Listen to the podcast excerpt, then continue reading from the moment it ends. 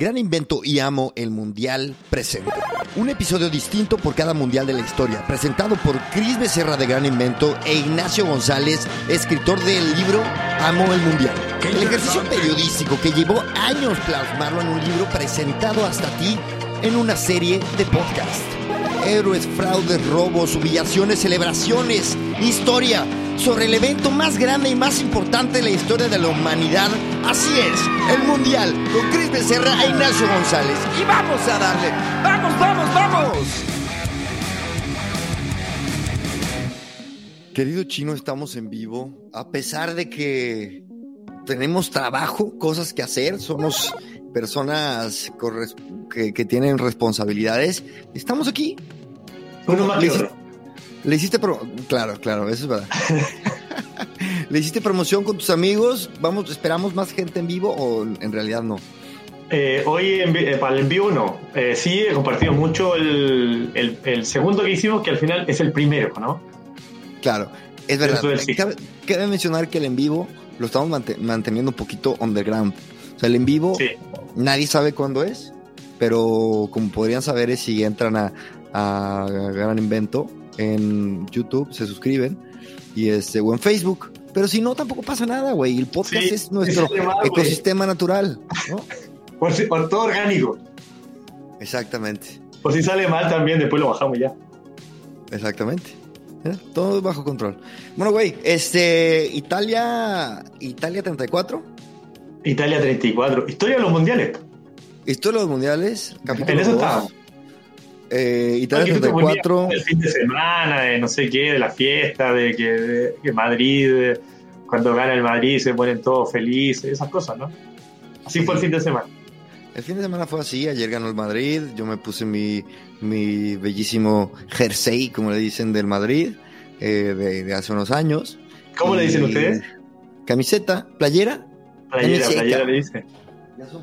Playera, playera ya llevo muchos años aquí, güey, y empiezo a llegar a ese punto en el que no estoy seguro cuál es la, mi palabra original. El acento no se va, pero las palabras sí se empiezan a, a desvanecer. Te, si te soy muy franco. Te voy a poner como tu amigo Chris Malo, que habla como español ahora, güey. Sí, ah, tenemos un amigo en común que de hecho es el que nos presentó, que, que de repente se le empieza a ir, pero con el chepe se le va más. A ese güey sí, ese güey sí ya.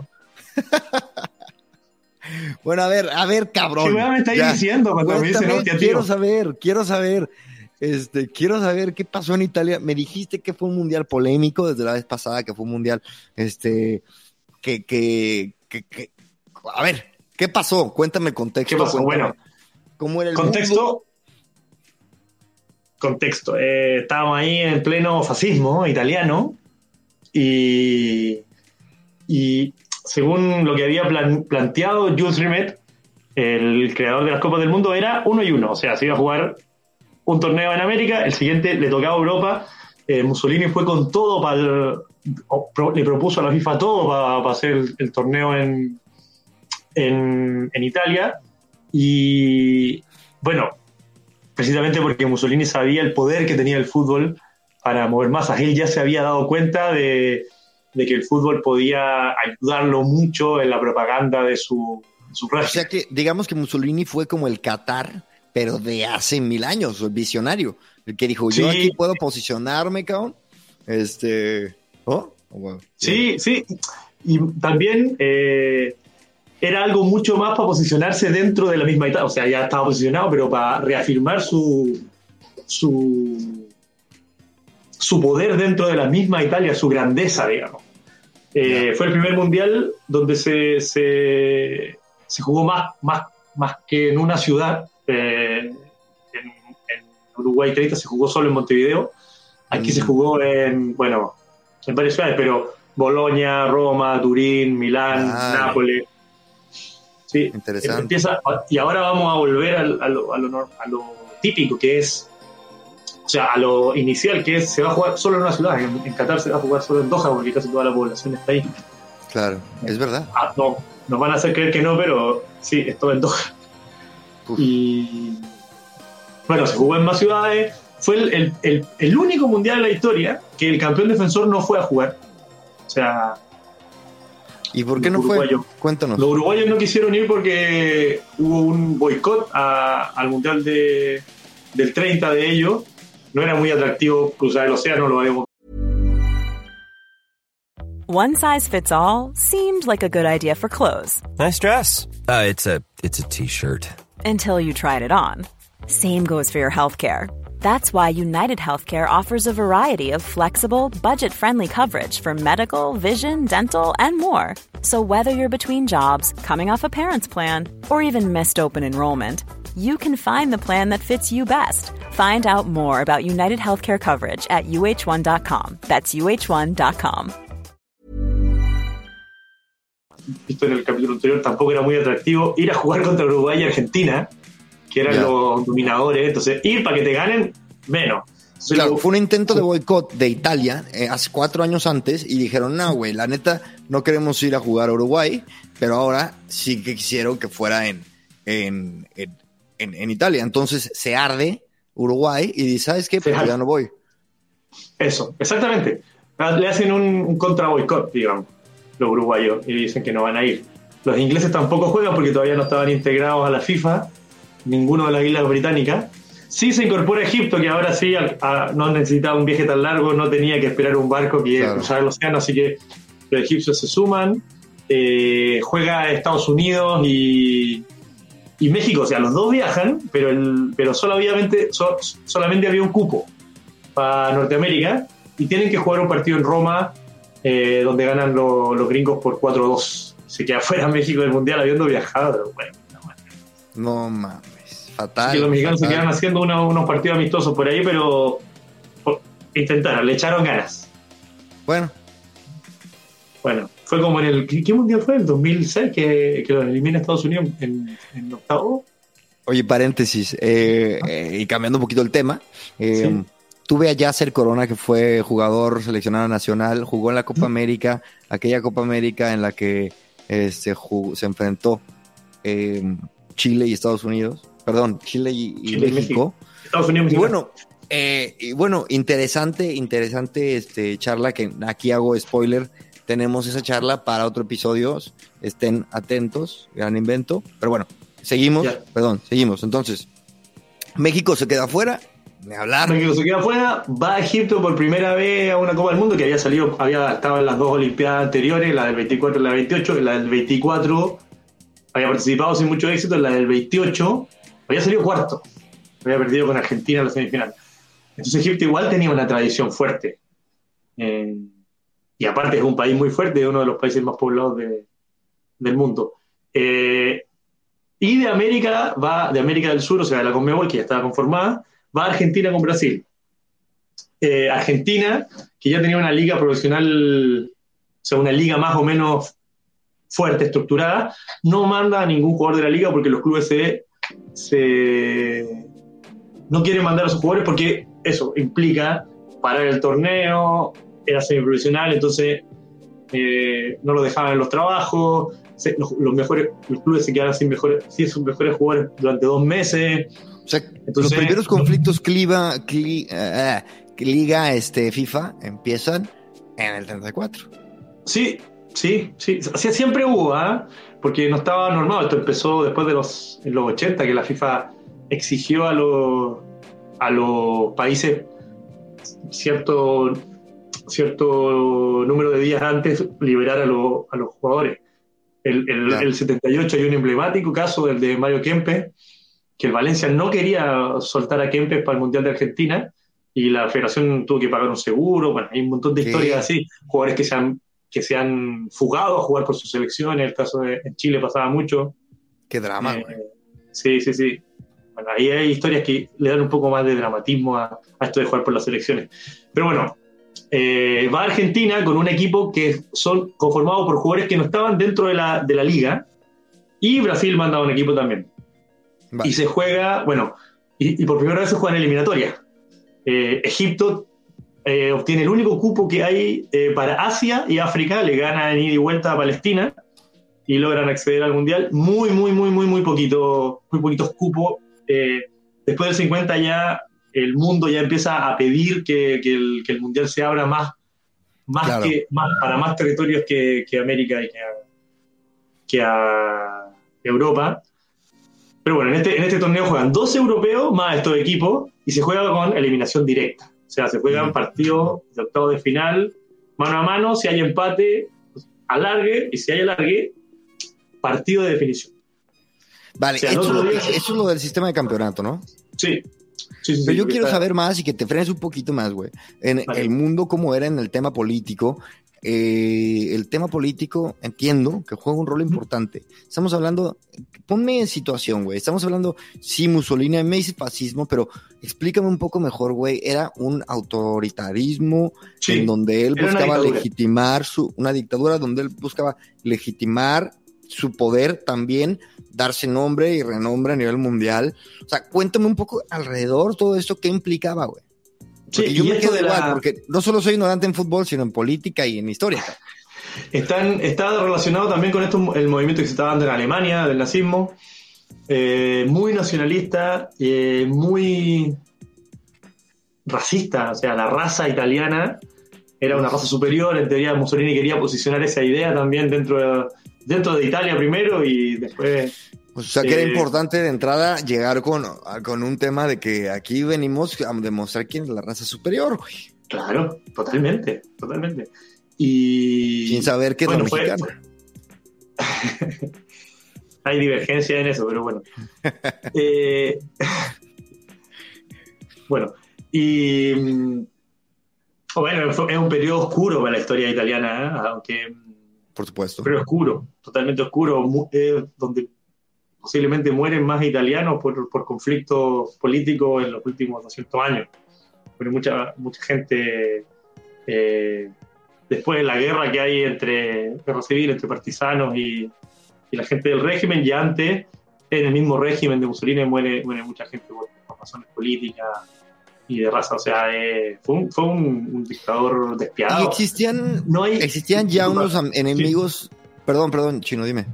No, no, que hay, busqué varios datos de, no hay un dato exacto de cuánta gente murió, pero se estima que murieron 600.000 personas por razones políticas. ¿Existían una- ya enemigos o contrapartes latentes eh, contra Italia? Claro, contra el- sí, el- los aliados ya estaban más o bueno, la, la- la guerra está ya eh, unos años después, pero, pero ya se olía esta, esta, este conflicto, este conflicto eh, Ya, ya. de, Bueno. sí. Entonces, un poco con este concepto, con, con este, perdón, contexto también, entonces ya a mí me suena más que tiene sentido qué pedo con Uruguay. O sea, ¿por qué también eh, ab- abdicaron? Porque también habrían tensiones políticas o es nada más la venganza del 30. Según lo, lo- lo que dicen las fuentes, es que es una venganza deportiva. Uruguay no, no quiso viajar porque, porque no venían al mío. Porque Sí, y, le, y le querían quitar como... Bueno, eh, es una devuelta de mano. Que al final, como decís tú, lo dijiste en el capítulo pasado, a lo mejor no fue tan bueno porque a lo mejor Uruguay tendría un torneo más.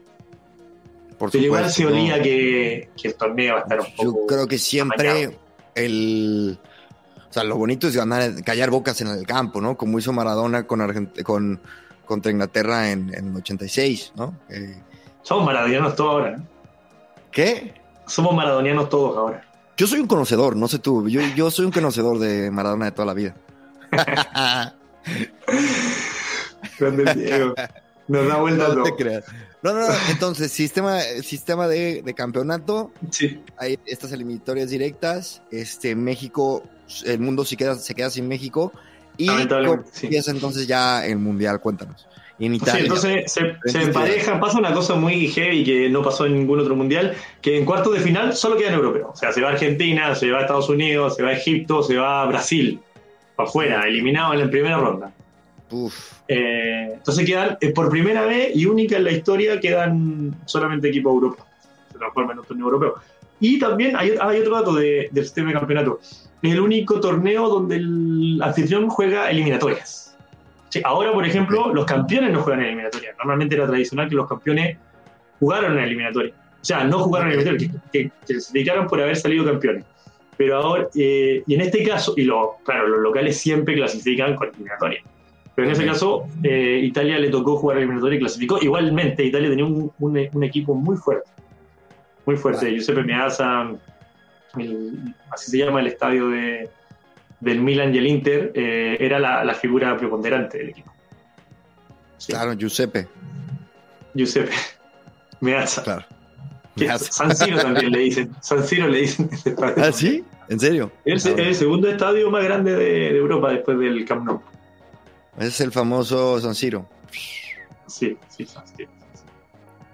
Ok, entonces venía fuerte. ¿Qué otra selección venía potente? España y Austria eran la- las selecciones más fuertes. España. ¿Cómo fue eso? España. Yo sé que en, el- en los. el- la Liga Española ya tenía al Atlético Madrid, al Real Madrid, si no me equivoco, al Barça puede ser, cuando, cuando llegue ese mundial. Ya estamos hablando de un mundo profesionalizado, güey. O sea, en, Sí, no, en era- era todo- país. se estaba, se estaba sentando el profesionalismo, algunos jugadores les Sí. pagaban, otros no, pero se estaba sentando. Pero sí, eh, el fútbol ya había avanzado mucho, mucho en términos de organización eh, en, la- en las primeras divisiones de, la, de los países más desarrollados. Em, con bastante velocidad. O sea, si, si escuchamos el, el podcast anterior y el primero en el que te tuve, este, se puede, o sea, se percibe que ya es otro tema, tiene un rol, un peso importante político. Tenemos ya profesionalización de clubes, que, bueno, ya es otro mundo, güey, ya, ya, ok. Y Sí. entonces, las semifinales se quedan los, los equipos sudamericanos, tenemos solo europeos. Sí, solo europeos desde los cuartos para adelante. Desde el camino de Italia es, le gana a Estados Unidos, le, le mete una goleada 7-1, y después eh, hay un choque político también, eh, el fascismo italiano, contra eh, España, que va con otra bandera, va con la bandera de la República. Claro, Claro, va con la bandera de la República. Qué loco. Y, y claro, dicen que es un partido un poco, en Florencia, un poco arreglado, aparte, no, no arreglado. eh. Mm, ¿Pero por qué? Sí, arreglado, un poco partido arreglado. O sea, siete españoles salen lesionados, otros tantos eh, italianos también, siete, le fracturan dos costillas a, a Zamora. ¿Tú cachai que en, en España se da el premio al mejor arquero de la temporada y, al goleador? Pichichi, eh, el, goleador histórico de las ligas españolas, y Zamora, el divino, eh, es considerado el mejor arquero de la historia de España. Bueno, ahora ya Casillas me parece que con todo lo que hizo ya es el mejor. Pero, pero el premio Zamora es el- el premio al arquero menos batido de la Liga Española.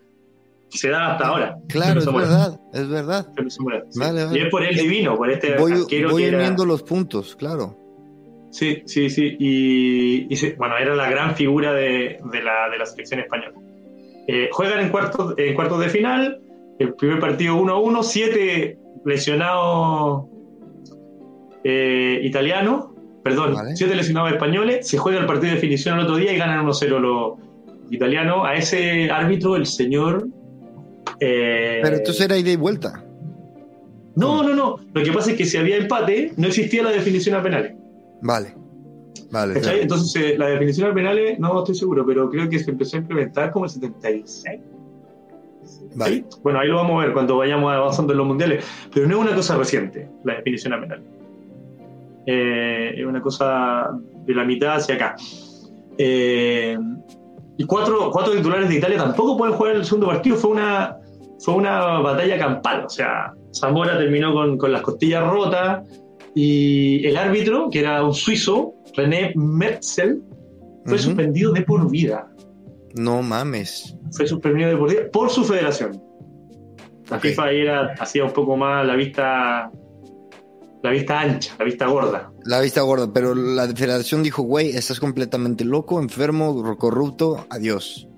Sí, sí, sí, es el camino italiano. Eh, fue fue una, una- un arbitraje un poco polémico. Se, me- se nos quedaba una historia antes, la de los de los Oriundi. No sé si te la, te la Me la pasaste los. Oriundi. ¿Qué, qué es Sí, eso? Ahí está. Los Oriundi. Eh, Argentina y Uruguay eh, dominaban el mundo, entonces ya habían jugadores argentinos que habían ido a jugar a Italia, a la Juve, al Milan. Entonces Mussolini quería ganar el torneo a toda costa y nacionaliza a, a, cuatro, a cuatro argentinos y a un brasileño. De María, Mm. Orsi, Guaita y Monti. Juárez. Eh, Orsi, Guaita y Monti, muy importantes en el torneo. de María jugó menos y el brasileño era eh, apellido Márquez, Filo Mira. Márquez. Pero Le, le cambian el apellido a Guarisi para que pa- pareciera un poquito más, ¿Qué dices? Qué locura. italiano. Igualmente, eh, Monti de María, el- ahí el, el importante es Monti, porque Monti era el capitán de, de Argentina en el Mundial del 30, eh, que yo te dije que te iba a contar una historia de él en, en este, en este Mundial. Eh, Monti jugó un partido por la selección argentina, o sea, estaba viviendo en Argentina, en julio del 31. Ok, Y el mundial comenzó en mayo del 34. ¿cachai? ok. Y, y lo que la, la regla FIFA era que tú podías jugar por tu selección, pero tenías que haber estado tres años viviendo en el país que ibas a jugar por tu segunda selección. Y no dan los- Ok. no No, no daba la- las matemáticas. FIFA, se tapó mi- un ojo así y bueno, Monti jugó el mundial, Italia salió campeón y Monti fue uno de los, de los de los sostenes del equipo. Era uno de los mejores jugadores del mundo, Monti, un volante central. O sea, Monty podemos llamar que es uno de los primeros traidores a la patria en el fútbol. Eh, no le pondría tanto. Lo que sí diría. ¡Traidor! Porque eso ya. Nada, la verdad no importa porque fue con Argentina. Lo que sí diría es que es uno de los primeros. El primer jugador en, en jugar dos finales del mundo. En dos selecciones distintas. En dos selecciones distintas. Sí.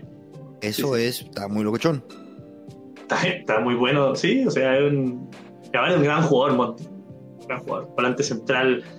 eh, eh, que, que se imponía por presencia, mucha personalidad, pierna fuerte, distribución, liderazgo. Era un jugador que, lo, que, que Vittorio Pozzo, que era el técnico de Italia, sabía que le iba a servir mucho por la experiencia y por otro. Ya. Seguimos con Italia en semifinales. Italia ya se asienta en el torneo, va a las semifinales y le tuvo que jugar contra Austria. Austria era la potencia en, en- en Europa. Tenían al Wonder Team, que en el, al próximo, en el próximo capítulo vamos a hablar más profundamente de eso, porque ya hablamos una vez de Sindelar, que era el, el jugador estrella del, del Claro. Wonder Team. Un equipo que, que, se estru- que estructuraba su juego principalmente eh, a pases cortos. Eh, era una revolución, era como el Barça de la época. Entonces, se encuentran en semifinales. eh, está el video en YouTube. Como Eh, medio tica- tiki-taka, güey. Sí, un poco de tiquitaca, sí, eran muy vistosos. Llenaban estadios, en, famosos por la, la escuela del Danubio, del, del río Danubio, que parte en Austria y, y después los 50 se consolida en Hungría, en Budapest, que también viene de la escuela escocesa, que era un poquito menos de fricción que la escuela inglesa. Eh, es tradicional y, va marcando igual la historia de los mundiales, por lo menos hasta el 54, sin ganar, pero sí con, una presencia estética y de forma. Entonces, juegan contra el Wonder Team, Wonder Team súper candidato para ganar, independientemente que Italia igual era un equipo fuerte, y el gol es una. El gol es un. A ver, ¿qué gol? ah, busca, ¿cómo fue el gol, güey? El gol es, una, es un caballazo que le pegan al arquero, eh, arquero Platzer, A ver, ¿cómo lo Eh, busco? Gol. Eh, gol de Au- Italia, Austria, semifinales 34. Entonces, te lo voy contando por mientras. Sí. Giuseppe que está en la- esta figura, pum, lo choca a Platzer, Platzer suelta el balón, suelta la pelota y White llega y la empuja. Es el gol. ¿Cachai? A ver, a ver. Eh, sí. Bueno, y para el- los que están solo audio, eh, lo estamos compartiendo aquí en este, en- pues en video. A ver, vamos a ver, vamos a ¿Lo ver, podéis poner? Oye, pero la tecnología, mira. A ver, Espectacular. es, nárralo, como en video, es como en el minuto 20. Un- En el minuto 20. Un minuto 20. ¿Lo podía adelantar ahí? Vemos nada Bueno. más si la cantidad de gente aquí es, bueno, este es la, el inicio. Este partido se jugó en Milán. En, eh, en a ver, a ver. Por aquí Ya, debe estar ahí es el Mira, gol, ahí tiene que ser el gol. A ver, Este es el gol. Este. Mira ahí. Ahí Pumba. Giuseppe Meazza le empuja. Se le cae la pelota al arquero. Y llega Guaita y la empuja. Ese es el gol, parece de rugby. Ya, ya, ya, parece de risa. ¿Lo viste, no? Sí, sí, sí, sí. sí. Claro, es muy... De ahí el, el colegiado, el señor Iván Eklund de Suecia, aplicó el siga siga nomás y cobró el gol. Eh, claro, y ahí Italia se tornó la final. Evidentemente, después el árbitro de la final fue el señor Eklund, otra vez. ¿Ese güey fue el suizo? Eh, el sueco, sí. Sueco. Sí, el suizo fue el que, el que arbitró la el- los cuartos contra España. Ese se Va. volvió a Suiza, no arbitró más. Y a este, a- después de este gol, le dieron la, final. la final. Sí, no, no. O sea, apesta, todo ese mundial apesta a mierda, con todo respeto a la audiencia. O sea, güey, no puede ser. Sí, sí, sí. Era un mundial un poco ahí al filo. Al filo, al filo, al filo. Bueno, a la final eh, se enfrenta eh, Checoslovaquia, que siempre fue una potencia, eh, contra también contra Italia, en el estadio de Roma. Todavía no estaba el Olímpico, este se llamaba el, el regional, el metropolitano de Roma, no me acuerdo cómo se llama. Bueno, entonces eh, van 0 a 0, partido parejo, estadio repleto, Mussolini en la tribuna, saludo fascista, todo. Y al minuto 71, gol de Puk. Gol checo a los 71 minutos. Se nos caía. Ya en el entretiempo, Se nos caía el teatrito. sí, ya en el entretiempo, un emisario del Duce había bajado a, a los camarines, a los vestidores, y le había dicho al. Yo creo que te debían ganar. Lo, lo fue a apretar el. En el entretiempo, un emisario del, del gobierno italiano, un poquito como Como amenaza. amenazándolo. Sí. No. No mames. Sí, sí, por eso Monty cuenta, Monty que era el, el- el jugador que había jugado la final, el argentino que había jugado la final del, del Mundial del 30, decía que en, Ita- en- en Uruguay lo moría si es que ganaban, porque había una- un ambiente también beligerante, mucho militar, mucha gente, mucha euforia de los uruguayos. Lo mataban si ganaba, ahora lo mataban si perdía, dijo Monty después del... Sí. Pero Entonces- güey, el, el, ¿y por qué se queja Chicharito de la presión mediática? O sea, ponte a pensar, No, Chicharito. qué presión, Chicharito, no sabes. O sea, obvio que es presión mediática, pero Güey, no es presión vida, como tu vida no está en juego, Chicharito. No mames, Sí, por favor, no bájale. Chicharo. Es correcto, güey. Sí, sí, sí, sí.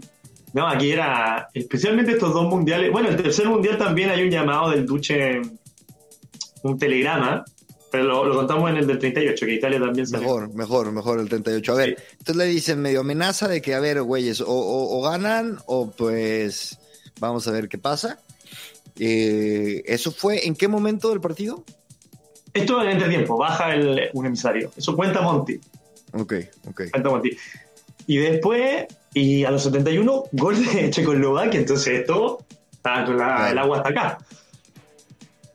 Eh, el agua hasta el cuello. Entonces, ahí aparece eh, el, el temple de Monty y también de Giuseppe Meazza y de Orsi. Orsi, Guaita también. Los oriundos fueron muy importantes para el triunfo italiano. O sea, cu- recuérdame, cuando hablamos de Monty, era, eran estos mismos. Monty, Orsi y Guaita eran argentinos. que jugaban en Italia, que estaban nacionalizados. No, Monty y de María, de María no juega la final, pero, pero Monty y Guaita y Orsi fueron súper importantes. No, Eh. Sí, y estaban ahí. Bueno, y Monty estaba fuera de, de- de regla. O sea, por un mes, dos meses, mayo, junio, julio, do- dos meses, pero estaba fuera. O sea, lo- ahí Jules Rimet dijo, bueno, que pase. Que pase. Y bueno, hace el Puck. Eh, Orsi descuenta, o sea, empata a los 81. Y.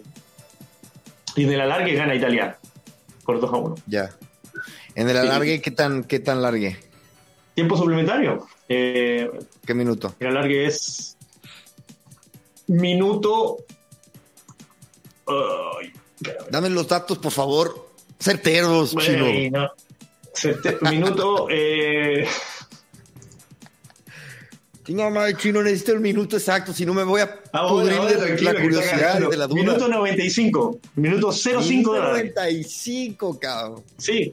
No, No Orsi hace el gol en el 81 y 95 hace el gol. Y en el Chavio. minuto 95, Chavio. 01, ¿Cómo se llama? Chavio. silban el, el, el, el final del partido y tenemos a Italia campeón. Locura. Locura en Roma, Mussolini creyéndose el rey del mundo, la raza italiana por sobre todas. Hay una particularidad, le entregan la Copa del Mundo que es una belleza, eh, una, una reproducción de la, de la diosa Nike, la diosa de la victoria, que después, Ah, bueno, ese mismo concepto da el, el origen de, de la, de la marca Nike, que hace referencia a la diosa de la victoria, ¿sí? Y también a, a lo que dicen los psicólogos deportivos, la Nike fobia, que es cuando los deportistas de elite no le tienen un poco de miedo a ganar, a terminar el proceso de, de competencia y ganar. Bueno, la diosa Nike, una copa maravillosa, ahí, Este, al mismo tiempo de, de pasarle la. Esa, maravillosa. Al mismo tiempo de pasarle la, la Copa del Mundo a los campeones, Italia, como régimen, le pasa la, la Copa del Duce, que era como siete veces más grande. ¿Eso qué era? La A- Copa Además de ganarte la Copa del Mundo, te ganabas la Copa del Duce Mussolini, que era un poquito más grande. Una tontera. De Mussolini. O sea, no hay, más, no hay nada más grande que la Copa del Mundo, independientemente que sea así. Vale. Pero él además le pasa eh, una Champions que él mismo diseñó. Puta, ¿Sí? viejo mamón. Bien, sí, muy mamón. Bueno, salen campeones. El goleador del torneo fue el checo Nejadli, que anotó cinco tantos. Y el partido por el tercer lugar lo jugaron Austria, Wonder Team, con Alemania, que había perdido la semi con Checoslovaquia. Eh, terminó ganando Alemania por 4-2. Sí, pero como ellos dos provenían del, de, de Prusia, Alemania Claro. y Austria, los dos jugaban con camiseta blanca. Hasta ahora, de hecho, juegan con camiseta blanca. Siento que, que la camiseta, eh, que la bandera alemana no tiene blanco por ningún lado, y la camiseta de Austria predomina el rojo. Bueno, los dos juegan, mantienen el blanco, como Italia juega azul. ¿Por qué? Tú sabes por qué. Italia juega azul, ¿no? Sí, por una. Por una. Por una bandera que tenían antes, güey. Los colores, de, los, de la- los colores de, de la monarquía que imperaban en Italia antes eran los Saboya, que eran que su color era azul. Claro, La empezaron a jugar, empezaron a jugar con azul en ese entonces y se quedó. Sí, igual que, igual que Alemania. Y el, claro, el 46, 45 recién eh, Italia se, se establece ya como, como una república, república después de, de la guerra. Claro. Eh, y juegan de azul por eso. Bueno, entonces llegaron los dos con camisetas blancas, se juega en Napoli. Y, el árbitro dijo, bueno, hay que, se tiene que jugar. Y se empezó a jugar igual. ¿Cachai? Y Alemania iba ganando 2-0. Y bueno, en- ahí eh, viendo que no le convenía a los austríacos, al, al Wonder Team esto, ya Wonder Team venía eh, muy golpeado por la, por la derrota que había sufrido contra, contra Italia. Eh, pero un dirigente austríaco dice, bueno, hay que conseguirse camiseta y, y Austria termina jugando ese partido con la camiseta del Napoli, que es celeste. Uh, Sí, buenazo. Se la, se la paran el partido y, y se ponen la camiseta del Napoli para poder diferenciar. Igual terminan perdiendo 4-2 contra Alemania, pero con camisetas empataron a dos. Con camisetas nuevas empataron a dos. Una pregunta. En el 34, este, Austria y Alemania, entiendo que habían tensiones políticas duras. Claro, eh, eh, periodo de antes de la guerra. eh, En el siguiente, en el siguiente En el, siguiente capítulo vamos a hablar más en extenso de, de la anexión de Austria eh, a Alemania, a la Alemania nazi de, de Hitler y, y lo que, y cómo repercute eso en el Mundial del 38 y en el Wonder Team, vamos a contar la historia del Wonder Team, que es una Está, historia bueno, está poniendo bueno esto, güey. ¿Sabes qué? Eh, Es puro morbo, ya me di cuenta. A los mundiales es puro pinche morbo de que a ver a quién a quién van a matar, güey, quién se robó a quién. La intro de este episodio es muy certera, güey. Vamos a hablar de traiciones, de, de asesinatos, de venganza, de... Güey, parece pinche película de mafiosos. Parece telenovela mexicana, güey. No, ni madre. La Rosa de Guadalupe. Güey, debería de haber una, una serie tipo Breaking Bad, pero es. Güey, te lo juro, ¿eh? En fin, en fin, este. Entonces, gana 4-2 Alemania. La van a controlar a Alemania y ahí ya Alemania se mete tercero en el primer mundial que participa. Alemania con Brasil son los, los, los países que tienen más victorias en Copas del Mundo. Eh, junto con Italia son los, los que tienen más títulos del mundo. Alemania es el equipo que llegó más veces a la final ¿Ah, sí? y más semifinales, sí. Más veces a la final creo que tiene ocho. Ocho finales, mucho, ganó cuatro.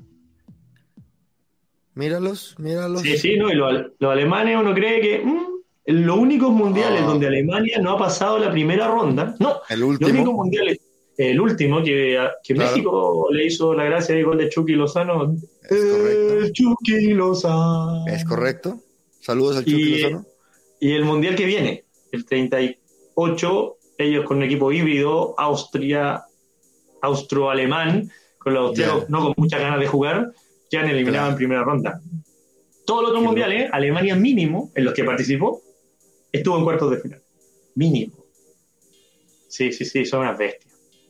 Son unas bestias. Qué curioso, ¿no? Luego hay equipos muy, muy constantes, luego equipos que, que tienen picos como Italia, ¿no? Italia Sí. ah, vuelve a no calificar un por segunda vez consecutiva a un mundial, aunque en la Eurocopa fue, fue campeón. Eh, bueno, a ver, ¿no? Es curioso, es Sí. curioso, Es curioso. Alemania siempre está ahí, bueno, Brasil también siempre está ahí, claro. Sí, sí, sí, sí. O sea, Alemania estaría igual que Brasil y México, siendo uno de los, desde el 94 hasta ahora, eh, los únicos países que clasificaron mínimo a segunda ronda y estuvieron en todos los mundiales desde el 94 hasta ahora, pero Alemania se quedó en el, en el último mundial, pero hubiese pasado lo mismo. Eh, es, un, es un equipo que va siempre y aunque parezca que no, siempre va a competir. Ejemplo, el, el 2002 era un equipo débil, o sea, no débil, porque la Alemania nunca es débil, pero un equipo que parecía que no.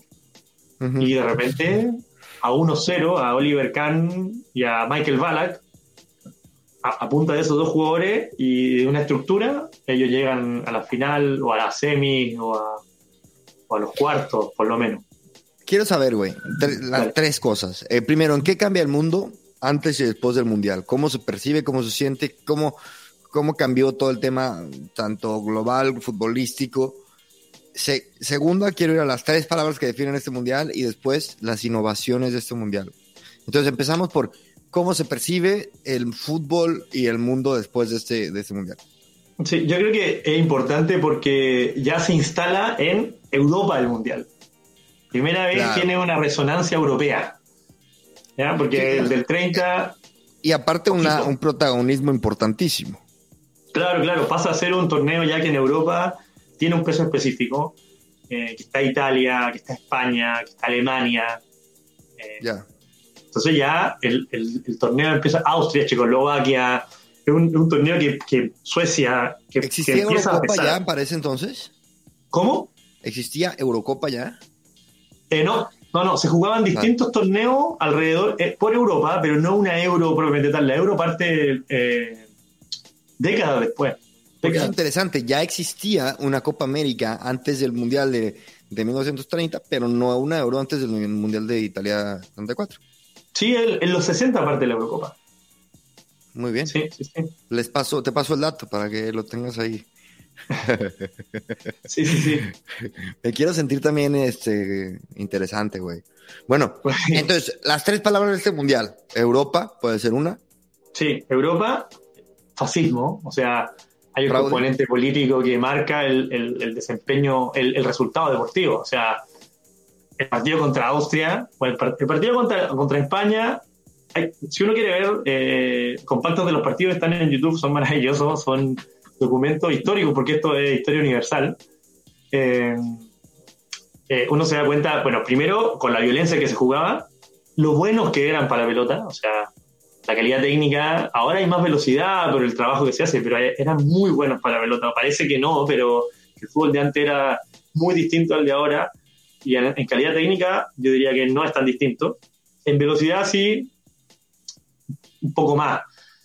Eh, pero, bueno, contra, contra España, eh, ahí es polémico, pero contra, contra Austria, el gol, lo que define el partido es totalmente fuera de la norma, digamos, fuera de la regla, fuera de la ley. Es un gol que a simple vista eh, hay un foul ahí, evidente, que, termina en gol y determina que Italia pase a la final.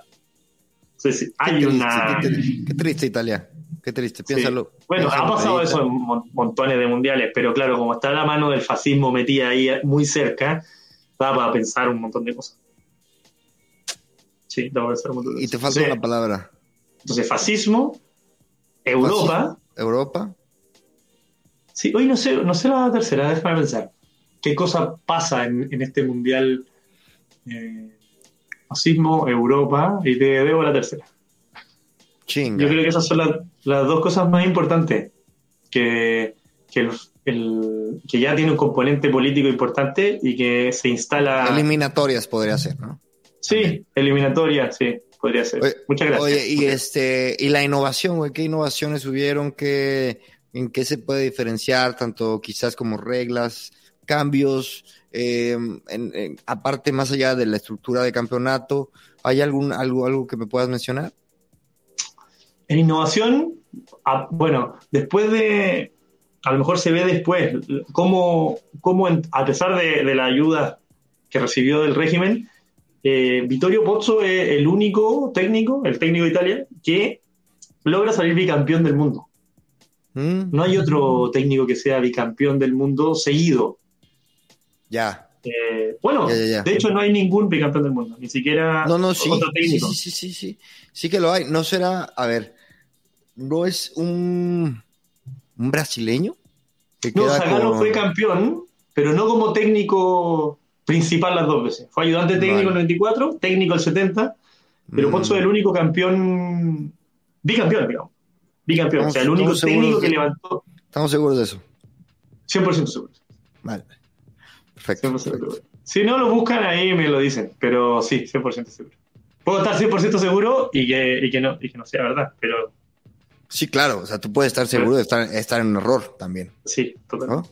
Tú, tú, puedes tener tu eh, verdad y que tu verdad sea una mentira. Eh, no sería verdad, pero bueno. No, bueno, pero sería tu verdad aún. Sí, bueno, eso. Eh, entonces, y dicen que, bueno, hay muchas muchas fuentes que dicen que, claro, el sistema de, entrenamiento de Vittorio Pozzo, así bien militarizado, era, era bastante efectivo. Y bueno, por lo menos por los títulos sí fue. En, Europa también le fue muy bien en los torneos que se hacían de selecciones en esos tiempos.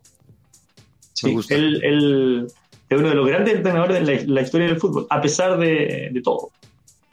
A pesar de que está muy, muy sucio ese mundial, este, por, por, el contexto, pero bueno, ahí su mérito tendrá este güey. No tenemos dudas, pero tampoco pruebas de que estaba arreglado. Bueno. y este, estaban un poco es mi verdad. Es, es mi verdad. estaban un poco incentivados los árbitros. O amenazados. Sí. Sí, sí, sí, incentivado para pitar a Italia. Mira, hay otro dato, que se me había olvidado decirlo.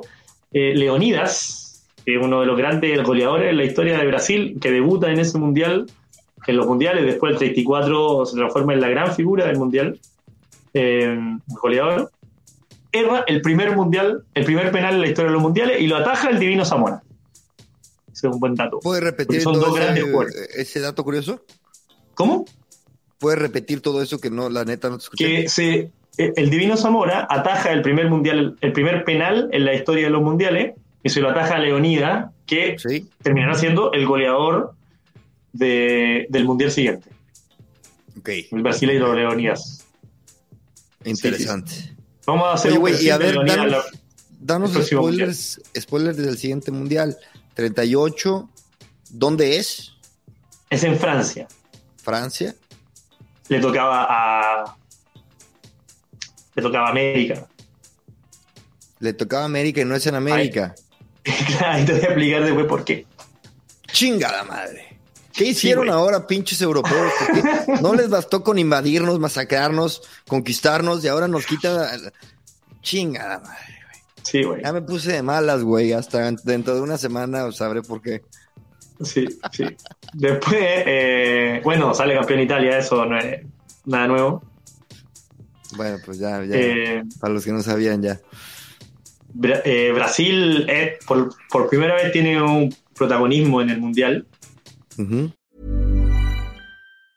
Hi, I'm Daniel, founder of Pretty Litter. Did you know cats tend to hide symptoms of sickness and pain? I learned this the hard way after losing my cat, Gingy. So I created Pretty Litter, a health monitoring litter that helps detect early signs of illness by changing colors, saving you money and potentially your cat's life. Pretty Litter is veterinarian developed, and it's the easiest way to keep tabs on your fur baby's health right at home. Go to prettylitter.com and use code ACAST for 20% off your first order and a free cat toy. Terms and conditions apply. See site for details. Sí, aparece Leonidas que... Ya, no digas más, no digas más. sí. No digas más. Ya Bueno. con eso suena emocionante, güey. Y no Sí, te quiero matar el pedo, no te quiero matar el pedo. pues todo, todo bien, todo Pa- bien. para los que no- nos están escuchando, por favor, necesito que se suscriban en el podcast. Este, le den cinco estrellitas en Spotify a Gran Invento. Si no, les juro, les juro que va a llegar el fantasma de Mussolini y se los va a cargar la. Este- no, por favor, aquí le estamos echando ganas, ¿no? Con todo, con todas las buenas intenciones. Yo me la estoy pasando a toda madre. A toda madre, mi chino. Yo también, Este, güey. están buenas estas pláticas. Estoy aprendiendo cabrón. A ver si me sirven para ligar, güey, cuando llegue el mundial. Este, Sirve, güey, sirve. ¿Sí sirve? Está comprobado. Tú lo comprobaste. Está comprobado. sí, Algunas sirven, no todas. Hiciste un. eh, hiciste un- ¿Cuál, por ejemplo, cuál dato dirías que es de los más eficientes? Eh, depende de qué nacionalidad, amigo. Mm, claro. A ver, yo vivo en España. En España, ¿qué dato puede funcionar? Esto de la de España contra Italia, fascismo contra la República. Que se dejan perder aparentemente. O no, no, no. O sea, no, no, no, lo roban. Pero, Que lo roban, un, árbitro suizo, lo roban Sí. y de hecho no vuelve a... Me, me No, pero también el choque, es un choque de ideología, pues, fascismo contra república. República. Es verdad, Sí. es verdad. Y ya, eh, el único mundial donde España utilizó otra bandera. Es correcto, es correcto. Y para la gente de. México que nos escuche, güey, este, híjole, este mundial no, no hay mucho que, que decir de interesante de este mundial para México. No, la verdad no. No, es uno de los que, claro, sí, que terminaban en la. O sea, viajaron hasta Roma y, y quedaron eliminados en la fase preliminar. Y este, Pinche gringo. pinches gringos, güey. Primera vez, fíjate, qué, qué, qué molestos. En fin, chino, ¿qué? ¿Algo más que añadir? Eh, no, no, no, no. Ah, sí, sí, sí. Ya tenemos la página arriba, amoelmundial.com, para la, para la venta de libros en México. Eh, tenemos, creo que la fecha es el 26 de septiembre, sale en la página. Para la El preventa, del entonces. libro. Sí, entonces pueden meterse a la preventa, ya vamos, a- ya vamos a poner la preventa ahí. Eh, y el Instagram, amo.el El punto mundial. Eso. Oye, amo el mundial.com no me carga. ¿Estás seguro que ese es? Sí, güey. Se demora un poquito, ¿ah? www.amoelmundial.com. Bueno, ustedes ¿Te no se demoren, por favor, en adquirir su libro. No me está cargando, sinceramente, güey. A ver, vamos a ver. Amo el mundial. No es punto MX. No, punto .com. Amo el Bueno, mundial.com. Aquí me aparece en Google como en construcción. No, güey, te metís Ah, y, es y- verdad. y-. Nada más, Sí. mira, yo que me dedico a esto, carnal, te puedo decir que te está fallando ahí un tema de la metadata, pero Metadata. Sin, albur. Ese güey. Aquí está, mira qué pinche página tan preciosa, la portada, ¿quién la hizo? Eh, hay una, una empresa que nos está haciendo todas esas cosas. Vamos a suscribirnos a la lista eh, de espera, Chris, Cristian y mi correo, El bueno. Becerra soy arroba. Cristian el bueno. Chris Bueno, claro. Chris Bueno. Ese, ese lo voy a hacer, güey, la verdad. Eh, listo. Pues mira, ya estamos. Registro exitoso, chingada madre, bien. ¡Vamos, Oye, güey! chino, te felicito, güey, te felicito. Nada más Gracias. te voy a pedir que le hagas más promoción a este podcast. Enfrente ya tengo testigos, güey. Necesito que le hagas más promoción con tu, con tus, con tu con influencia que tienes social, güey. Te, te, va a present, que, te va a pedir que le hables bien a tus amigas chilenas de mí. Espero ir a visitarte pronto. Y bueno, es todo por el momento. Chino, no me cuelgues. Estoy emocionado, cabrón. A ver, tenemos, tenemos mucho contenido nuevo en Gran Invento. Tenemos tu libro que ya está saliendo. En Gran Invento viene un entrevista a Jazz Corona, güey, futbolista mexicano que tuvo una lesión que lo dejó fuera de las canchas y ahora es entrenador de sub-18 en la selección y segundo entrenador, segundo entrenador de las mujeres, que de hecho van a ir al mundial. Y este, y, tengo un este un güey emprendedor que se llama Bogdan, que hizo un, un, eh, un juego de mesa pero que ese juego de mesa está ligado con un juego de videojuego y que aparte te dan NFT si ganas la chingada. La neta no lo puedo explicar tan fácil, la entrevista va a salir en estos días, esta semana. Está bueno, la verdad. El güey no lo, ha, no lo ha sacado y yo la verdad he tenido entrevistados que son güeyes muy famosos, que ya sacaron su startup, lo vendieron por 10 millones de dólares y la verga.